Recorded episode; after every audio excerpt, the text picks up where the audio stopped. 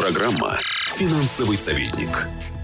Сегодня поговорим о новом налоговом режиме для IT-отрасли, который будет применяться со следующего года. Ирина Егемовских, директор аудиторской группы «Капитал» и аутсорсингового центра «Основа Капитал».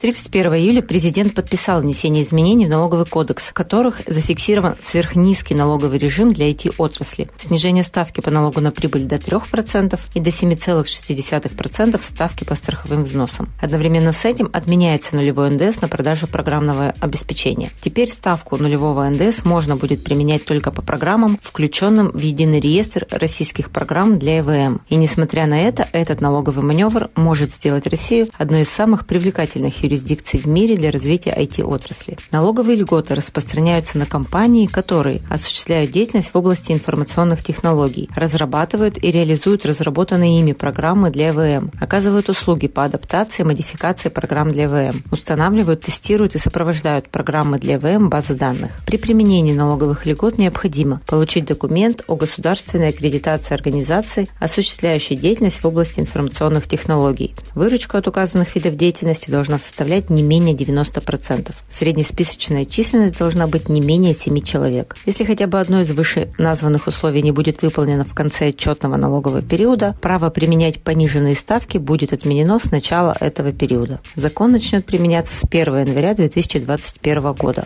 В Ассоциации разработчиков программных продуктов говорят, что в принятый закон вошли не все замечания от представителей отрасли. Сейчас Ассоциация совместно с Министерством связи готовит новые поправки, которые предположительно предположительно будут рассмотрены осенью.